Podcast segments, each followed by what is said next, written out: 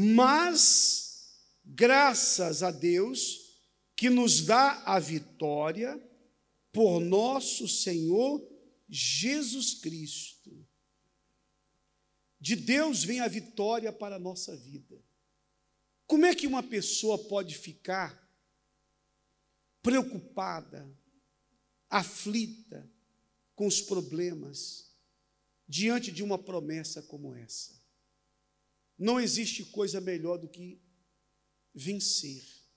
É muito bom vencer, não é? A satisfação de conquistar algo na vida. Toda vitória tem o seu sabor especial. Não tem? Tem ou não tem? Mas o fracasso tem um sabor muito amargo. A vitória é doce, mas o fracasso é amargo.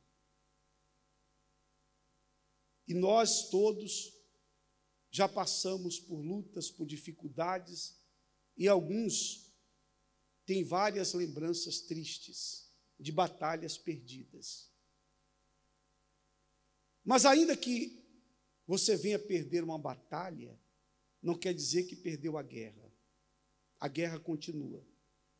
E às vezes, uma certa situação não deu certo. Mas Deus vai aproveitar aquilo ali para fazer algo muito maior depois. Eu não sei se já aconteceu com alguns, mas às vezes nós já insistimos muito na nossa vida com alguma coisa que não ia ser bom para nós. Não ia ser bom. Mas na nossa cabeça, aquilo ia ser algo excelente.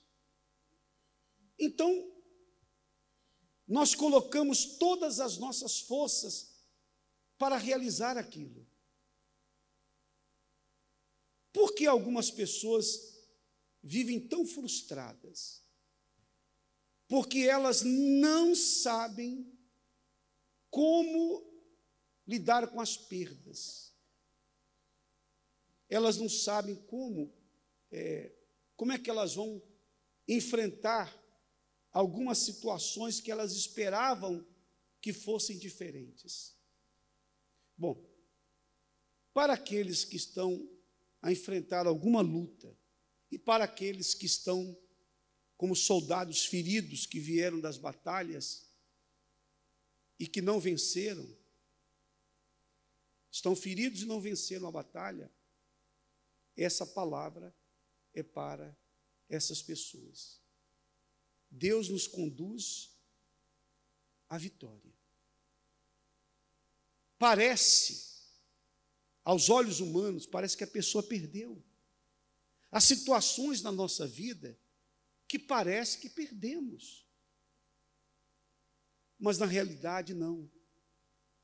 Deus permitiu aquela situação, até para ver a nossa confiança nele, até para saber até que ponto nós confiamos nele. Quando Deus vê que a pessoa realmente confia nele, ele dá para ela algo muito maior do que aquilo que ela lutou tanto para conseguir.